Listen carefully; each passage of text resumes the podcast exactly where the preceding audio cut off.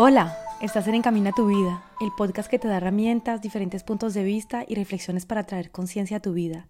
Hablaré en este espacio de temas que te van a aportar diferentes ángulos para ver tu vida y abrir puertas a nuevas posibilidades, de temas que quizás no logramos hablar abiertamente con nuestro círculo cercano y que sin embargo nos ayudaría mucho poder explorar.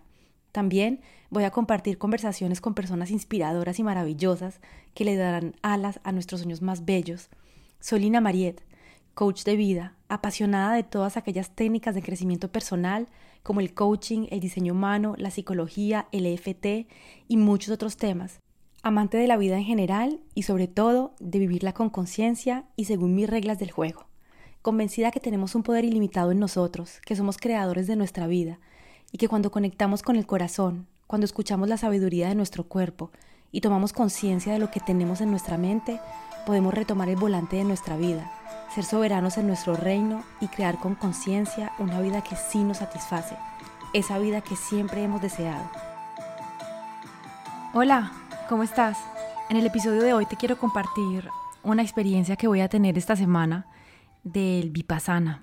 10 días de meditación, una práctica muy bella que enseña y que fue enseñada por Buda con el objetivo de conectarse consigo mismo, de verse, de conectarse con su corazón y, de empezar a observarse sin juzgarse, con amor, para conocerse mejor. Hace mucho tiempo que tenía ganas de hacer esta, de tener esta experiencia. Por fin, estando acá en Bali, esta isla maravillosa, llena de energías hermosas y bellísimas, voy a poder tener esta experiencia del Vipassana. ¿Y qué es realmente el Vipassana? Para que tengas para que conozcas un poquito más si nunca has escuchado hablar del tema. Vipassana significa ver las cosas tal como realmente son. Es una de las técnicas más antiguas de meditación de la India. Fue descubierta por el Buda hace más de 2500 años y fue enseñada por él como un remedio universal para males universales, es decir, como un arte, el arte de vivir. Esa técnica no sectaria, porque todos los enseñamientos del Buda y del budismo finalmente no son ni rituales, ni nada de ese tipo de cosas, sino que son simplemente filosofías para vivir la vida de una manera más consciente. Y entonces esta técnica tiene como objetivo la total erradicación de las impurezas mentales y la resultante felicidad suprema de la completa liberación. El vipassana es un sendero de autotransformación mediante la autoobservación. Finalmente estamos muy conectados en nuestras vidas a todo lo que pasa afuera, ¿no? Lo que hacen los otros, cómo se comportan, qué nos dicen, qué hacen, etc. Y no hemos aprendido mucho a, a, observarnos dentro de nosotros, a mirarnos a nosotros mismos, a ver qué es lo que está pasando. Yo siento que hay mucho sufrimiento en la sociedad, mucha rabia, mucho, mucha frustración. Y hay muchas cosas que están creadas porque estamos esperando que siempre lo externo cambie, el exterior cambie, que el exterior se comporte como yo quiero, que hagan cosas mejores, que se comporten mejor. Y finalmente cuando estamos tan concentrados con el exterior, mirando tanto lo que pasa afuera, pues no estamos conectados a nosotros, no nos miramos nosotros. Y lógicamente hay mucho sufrimiento porque no podemos controlar nada de lo que pasa fuera de nosotros. Ni la gente, ni las cosas, ni los comportamientos, ni las empresas. Nada se puede controlar, ¿cierto? Lo único que podemos controlar somos nosotros mismos. Y entonces estoy muy contenta de tener esta experiencia. Hace mucho tiempo empecé a meditar, empecé este camino hacia mí misma para conocerme mejor, para observarme, sin juzgarme, con amor. Esta práctica del vipassana creo que va a ser algo maravilloso, muy retador, porque son 10 días de meditación. En esos 10 días no puedes conectarte con el teléfono, no puedes hablar, son meditaciones en silencio, entonces no puedes hablar con las otras personas, no puedes hacer deporte. Ellos también tienen todo un menú de comida que es más ligero, o sea, no vas a comer todo el día.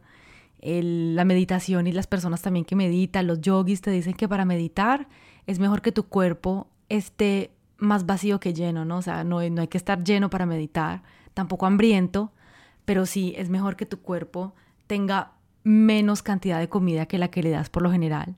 Y bueno, desconectada el teléfono, el computador, creo que no se puede escribir, no se puede hacer deporte, no se puede tener sexo, no se puede mentir ni robar, es también todo un principio moral muy bello, es algo que me encanta y que me parece que va a ser una transformación muy interesante porque durante 10 días empiezas a observarte y el objetivo también es como volverse maestro de nuestra mente, ¿no? Yo siento que uno está muy manipulado y muy manejado por la mente, por los pensamientos, uno no para nunca de pensar, Eh, siempre está uno pensando, pensando, y hasta muchas veces nos parece chévere, ¿no? No, es que yo no paro de pensar, no, es que no puedo dormir porque estoy pensando muchas cosas, eh, tengo muchas cosas en la cabeza, estoy muy ocupada, como que nos hacen sentir importantes, ¿no? Pensar mucho y, y no poder dormir porque estamos pensando y pensando. No sé tú si te pasa eso, pero en realidad lo que es más importante es poder volverse maestros de nuestra mente y que no sea nuestra mente la que nos controla y la que nos manda, sino nosotros poder mandar a nuestra mente. Y cuando finalmente nos despertamos a las 3 de la mañana pensando en un problema, es porque nuestra mente nos está mandando y es ella la que está controlando. No somos nosotros. Así que me encantan todos los principios de la meditación, del vipassana, eh, de la conexión con nosotros mismos, porque finalmente, volviéndonos más consciente, tomando conciencia de lo que somos, de lo que estamos pensando, observarnos, observándonos, conociéndonos, podemos llegar a master the mind, a, a ser más, a ser maestros finalmente en nuestro cuerpo y a retomar el poder de nuestra mente y que no sea nuestra mente ni las programaciones ni el condicionamiento quien nos guíe en nuestro camino. Así que sí, yo creo que va a ser una experiencia súper interesante, súper retadora, 10 días sin hablar, sin hablar con nadie, sin ver a nada, 10 días de pura meditación y 10 días en los que finalmente la determinación, la disciplina van a, van a estar allí conmigo porque está sentada. Y eso me pasó cuando empecé a meditar, no me sentaba a meditar. Al principio, que cinco minutos ya me parecían una eternidad y me empezaba a doler un pie o me empezaba a rascar la espalda o, tenía o estaba pensando lo que tenía que hacer, eh, tenía, estaba pensando en el deporte, que cuando se va a acabar esta meditación, o sea, empiezo a pensar en 10.000 cosas y voy a estar 10 días haciendo eso todo el tiempo. Entonces, es algo súper interesante porque finalmente empiezas realmente a observarte, empiezas realmente a conocerte mejor y a decirle a tu cuerpo también que finalmente no él es el que manda. Y si te empieza a rascar algo o si te empieza a llegar pensamientos a tu mente, no darle más batería a esos pensamientos, sino empezar realmente a, a ser tú el maestro de tu mente. La meditación finalmente te invita a eso. Para mí es observar, conectar con tu cuerpo, conectar con la respiración, conectar con, los, con lo que puedas sentir en ese momento y observarte, observarte sin juzgarte. Y cuando le seguimos dando hilo y energía a los pensamientos que llegan, es ahí cuando nos dejamos llevar por el mental.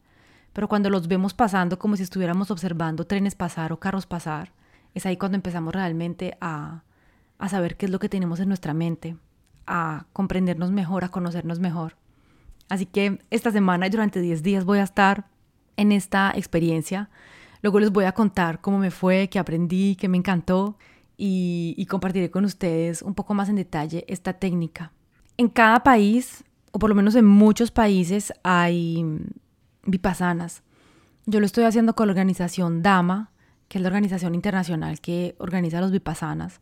Hay diferentes tipos de retiros en silencio también, etcétera, pero esta organización creo que es la única que propone realmente retiros de vipassana. Son gratuitos.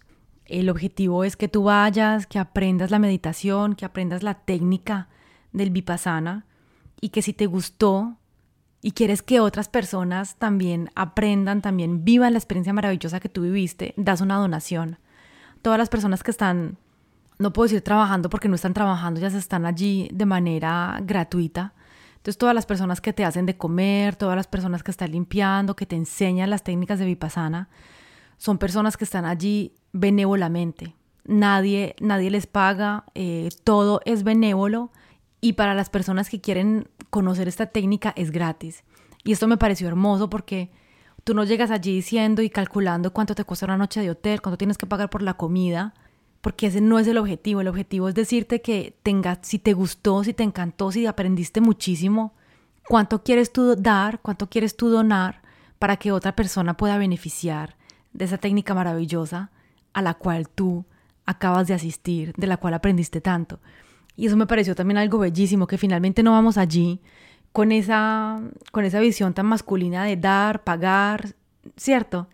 ¿Cuánto me cuesta?